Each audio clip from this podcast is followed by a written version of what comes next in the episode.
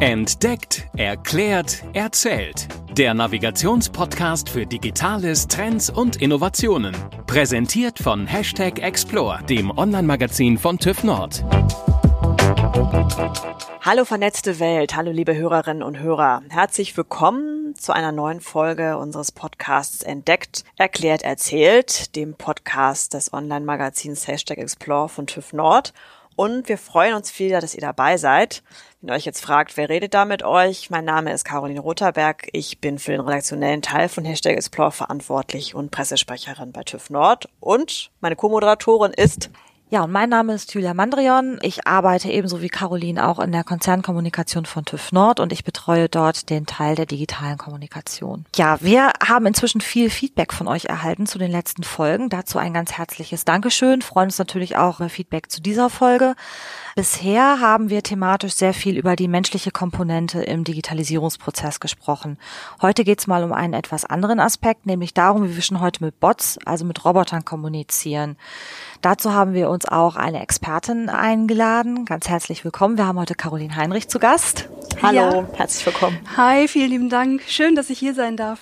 Mein Name ist Caroline Heinrich. Ich bin in der TÜV Nord Mobilität dort für den Bereich Digitalisierungsprojekte, Social Media und Online-Marketing zuständig und ich freue mich heute ein bisschen was zum Thema Chatbot und die digitalen Assistenten zu reden. Ich freue mich auch persönlich sehr auf dieses Thema, weil Caroline, ich finde immer so, dass Chatbots das klingt so nach Science Fiction für mich. Ich bin ja in den 80ern groß geworden und muss immer so zwangsläufig an diese ganzen Serien aus meiner Kindheit denken. So Autos, Kid, der Held meiner Jugend, mit uns gesprochen haben, was ja auch schon so ein kleines bisschen wie so ein Bot gewesen ist, wenn man das vom heutigen Aspekt aus sieht. Was kann ich mir denn eigentlich unter einem Chatbot wirklich vorstellen? Na, du beschreibst es schon ganz, ganz richtig. Ich meine, damals, es war natürlich irgendwie Film und Fernsehen und alles nicht sonderlich real. Aber grundsätzlich geht's halt schon darum, dass ein Chatbot eine digitale Komponente, ein Roboter ist, der am anderen Ende der Leitung auf irgendeine Art und Weise mit einem Menschen kommunizieren kann. Also er ist ähm, in der Lage, Fragen zu beantworten.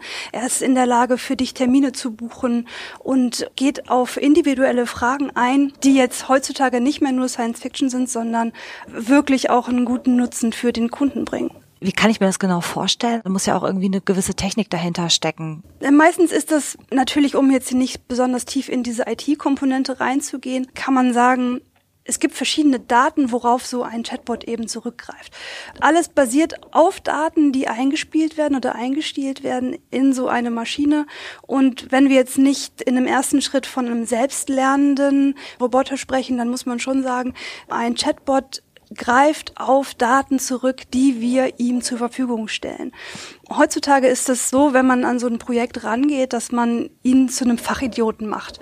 Also er kann halt, er kann halt an gewissen Stellen, wenn du ihn mit Daten fütterst, auch wirklich nur Antworten zu diesen Daten liefern. Je umfangreicher deine Daten sind, desto mehr weiß er natürlich.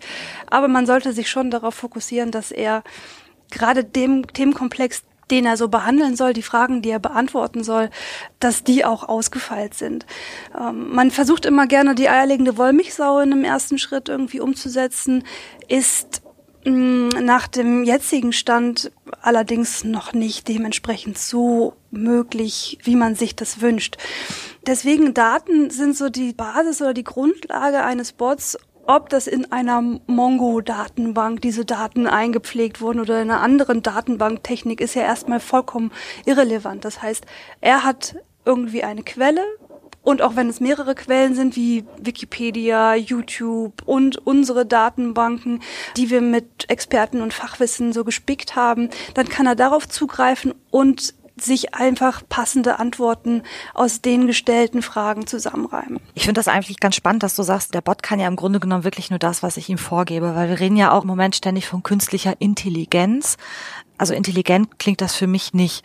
Also ich kann jetzt auch nicht wirklich sagen, dass mein Bot schlau ist oder lernt er irgendwie dazu bei einem selbstlernenden Bot, der ja interagiert mit der menschlichen Komponente, die am anderen Ende der Leitung eben ist, ist es jetzt in den Versuchen mit künstlicher Intelligenz dazu gekommen, dass er unangebrachten Wortschatz selbst gelernt hat. Ja, und wenn, wenn er dann merkt, so, oh, ich werde hier jedes, jedes zweite Mal mit du dumme Kuh angesprochen, dann lernt er das, ne? Und dann muss man ihm natürlich extreme Parameter geben, um zu sagen, nein, du dumme Kuh ist nicht etwas, womit wir generell Leute ansprechen. Nur weil du ständig so angesprochen wirst, heißt es, heißt es nicht, dass, dass, dass du das eben auch entsprechend antworten kannst. Und das ist so ein bisschen die Diskrepanz zu sagen, okay, es ist Selbstlernen, das ist super gut. Es zieht sich Daten aus ganz, ganz unterschiedlichen Quellen, aber Selbstlernen muss intensiv auch betreut und redigiert am Ende werden, damit nicht irgendwelche nicht irgendein Output dazukommt, der dann eben nicht gewünscht ist. Man muss halt auch wahrscheinlich immer sehen, welchen Mehrwert an der Stelle dann die künstliche Intelligenz auch bietet. Ne? Also Bots kann man jetzt ja auch ganz unterschiedlich einsetzen. Genau.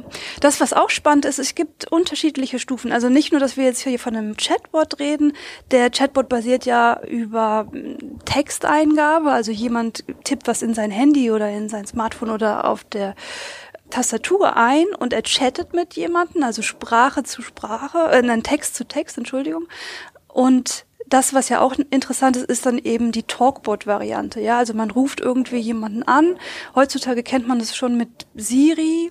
Ich wollte gerade fragen, was, was sind so aktuelle Beispiele? Also Situationen, wo ich wahrscheinlich mit dem Roboter rede.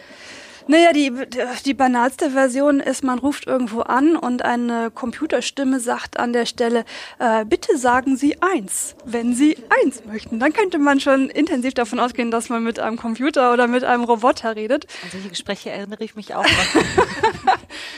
Aber dazu kann man halt sagen, dann gibt es zwar Speech to Text, also dass dein gesprochenes Wort in Text umgewandelt wird, aber dann kann so ein Roboter eben nur eins, zwei oder drei.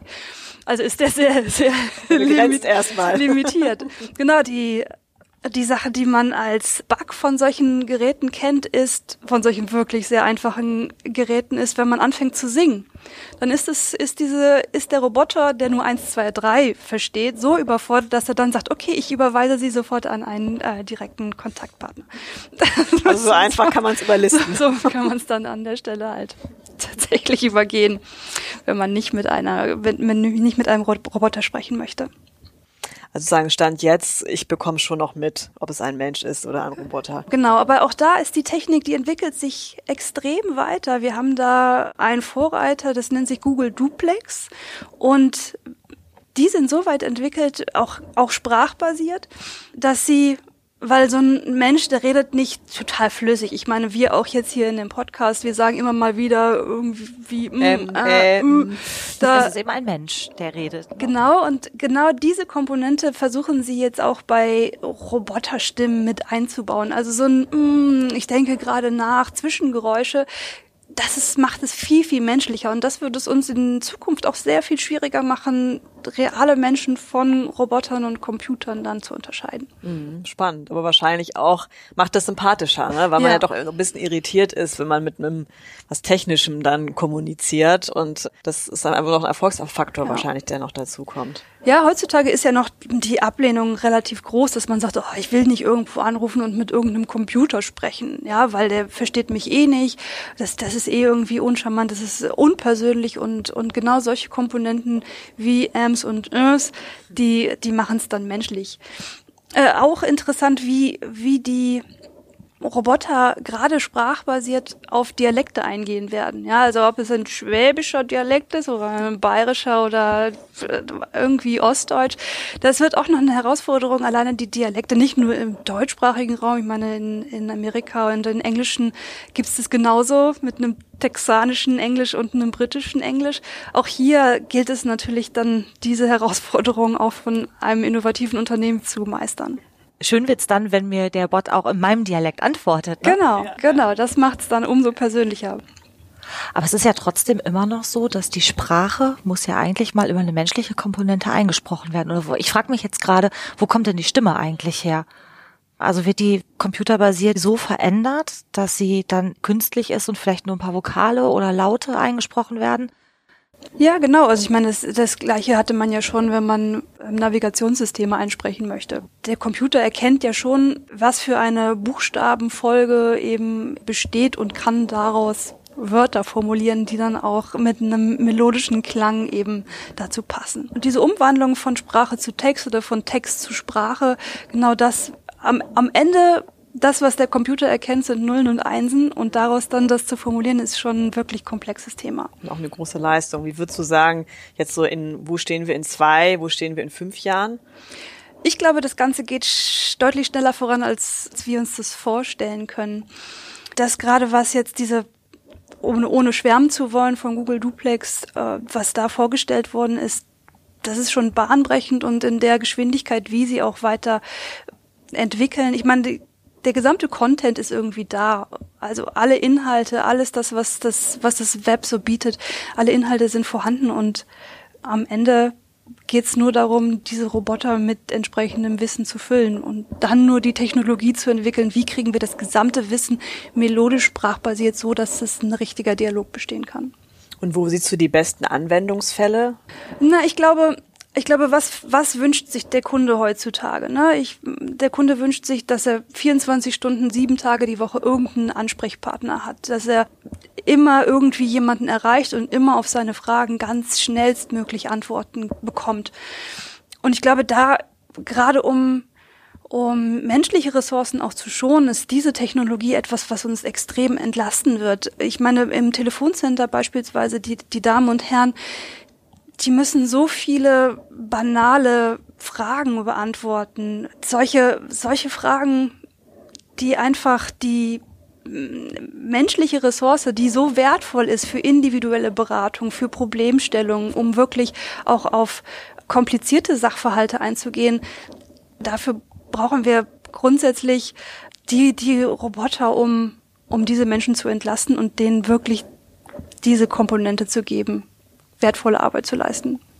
Das ist eigentlich wirklich für die Zukunft eine gute Möglichkeit, sich wirklich auf das konzentrieren zu können, wofür unser menschliches Gehirn vielleicht einfach auch da ist. Ne? Genau, weil es fehlt natürlich bei so einer Maschine aktuell noch an Empathie und who knows, wird sie, wird sie jemals. Auch wenn sie Schwäbisch spricht. Empathisch natürlich kann sie Aggression auch heutzutage schon herauskristallisieren. Äh, Im Chat macht sie das beispielsweise, wenn jemand nur Großbuchstaben schreibt oder nur Ausrufezeichen schreibt oder halt solche. Fühlt sich solche bedroht Sachen, ne? dann. Von drei Ausrufezeichen. Dann merkt der Bot, okay, diese Person ist eventuell ein bisschen aufgebracht, man könnte da sensibel darauf reagieren.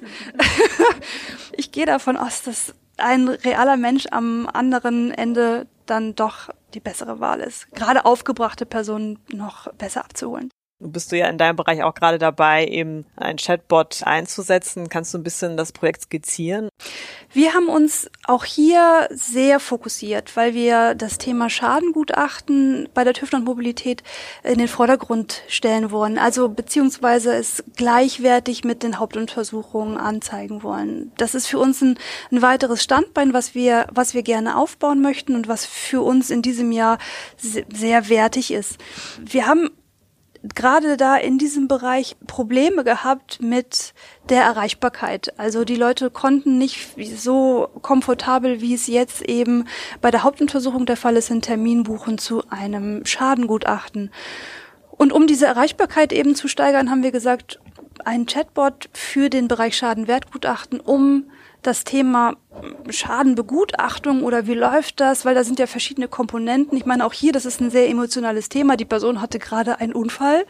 Ist emotional aufgebracht. Mhm, ist emotional aufgebracht, genau. Und wie, wie läuft das? Muss ich mich jetzt an eine Versicherung wenden? Was habe ich für Rechte? Wenn ich angefahren wurde, äh, muss ich mich anders verhalten, als wenn ich jemanden irgendwie hinten drauf gefahren bin? Das sind viele Fragen, die schnell beantwortet werden wollen. Ja, und natürlich im Telefoncenter gibt's Erreichbarkeitszeiten und sich mh, hm, solche Sachen erstmal mühsam im Internet groß anzulesen, das nervt dann auch total. Deswegen war das für uns so ein Thema, wo wir sagen, da können wir mal gucken, ob ein Chatbot die Erreichbarkeit und die Kundenzufriedenheit eben steigert. Das primäre Ziel ist, dass die Leute einfach und entspannten Schadengutachten, einen Termin zu einer Begutachtung reservieren und buchen können, aber auch sämtliche Fragen zu den Gutachten eben beantwortet bekommen. Und dafür haben wir jetzt einen Chatbot entwickelt.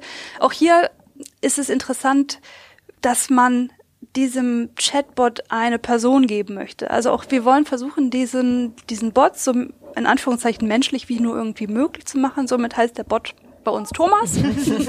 und Thomas beantwortet Fragen zum Thema Schadenbegutachtung oder Unfall. Was macht man bei einem Unfall? Was ist der Unterschied zwischen unserer neuen Technologie des Sofortgutachten und dem normalen Schadengutachten? Wie geht es voran? Welche Schritte muss man beachten? Was ist bei einer Versicherung irgendwie das Thema? Und er hat also das, das Kernthema, dass man einen Termin reservieren kann via Chatbot, aber eben halt auch, dass er sämtliche Fragen dazu beantwortet kriegt. Für den Notfall ist man dann gerüstet und bevor die ganze Panik anfängt, kann man erstmal seine Fragen loswerden. Genau, das, das machen wir jetzt in dem ersten Schritt auch als Chat dass man mit seinem Smartphone eben diesen Bot ansteuern kann. Der nächste Schritt ist tatsächlich, dass wir da auch ein Talkbot draus entwickeln und dass die Leute eine Hotline anrufen können, um halt auch die Fragen am Telefon beantwortet zu kriegen. Dann können sie natürlich nicht irgendwelche charmanten Videos gleichzeitig sehen. Das funktioniert dann übers Telefon nicht, aber das ähm, wird dann halt mit Sprache umschrieben. Ja, spannend. Jetzt äh, kommen wir schon fast zum Ende. Und da würden wir uns freuen, wenn du vielleicht einfach nochmal so Tipps zusammenfassen könntest, wenn ich jetzt in meinem Unternehmen in der Überlegung bin, könnte ich einen Chatbot einsetzen? Was macht Sinn? Was sind für dich so die Punkte, die ich auf jeden Fall da bedenken sollte? Möchte man mit sowas starten, denke ich an der Stelle auch, man sollte klein anfangen. Also man sollte nicht versuchen, das allwissende Wikipedia in so einen Bot zu integrieren, sondern man sollte es in einem sich den Fokus aussuchen, der einem wirklich viel, viel bringt, der einem auch am Ende äh, tatsächlich Umsatz bringen kann und den Bot daraufhin schulen und anlernen. Und man muss auch wissen, welche Ressourcen kann man denn zur Verfügung stellen, weil, wie schon gesagt, ein selbstlernender äh, Bot ist erstens in der Programmierung kostenintensiver und bedarf einiger Steuerung, um den Wortschatz in die richtige Richtung zu führen. Es gibt aber auch solche Bot-Varianten, die sind gar keine richtigen Bots, sondern da sitzt am Ende im Telefoncenter ein Mensch und bei ihm poppt ein Fenster auf, dass jetzt gerade jemand live mit ihm chatten möchte und dann ist es so eine Art Pseudo-Chat, aber dann doch mit einem richtigen Menschen. Hat man die Ressourcen, dass man sagen kann, man kann eine Testphase einführen, wo man zumindest ein Chatfenster, ein Live-Chat einsetzen kann, um zu gucken, was fragen denn solche Menschen, dann kann man das an den Stellen auch machen. Aber meine Empfehlung ist tatsächlich, die Leute so gut es geht zu leiten und zu lenken und die Fragen, die dann ein Thema behandelt, dass man den Bot an den Stellen so gut mit Wissen spickt, wie es geht zu einem Thema und damit einfach mal startet und testet. Und dann kann man weitersehen, ne? Genau. Ja, liebe Hörerinnen und Hörer, das war es auch schon wieder mit unserer heutigen Folge. Wenn euch unser Podcast Entdeckt, Erklärt, Erzählt gefallen hat, dann wie immer die Bitte, abonniert uns, hinterlasst uns Bewertungen in unseren Kanälen. Auf unserem Online-Magazin explore-magazin.de findet ihr außerdem noch weitere tolle Themen und Gäste. Bis dann. Tschüss. Tschüss. Danke. Das war Entdeckt, Erklärt, Erzählt. Der Navigationspodcast für Digitales, Trends und Innovationen. Präsentiert von Hashtag Explore, dem Online-Magazin von TÜV Nord. explore-magazin.de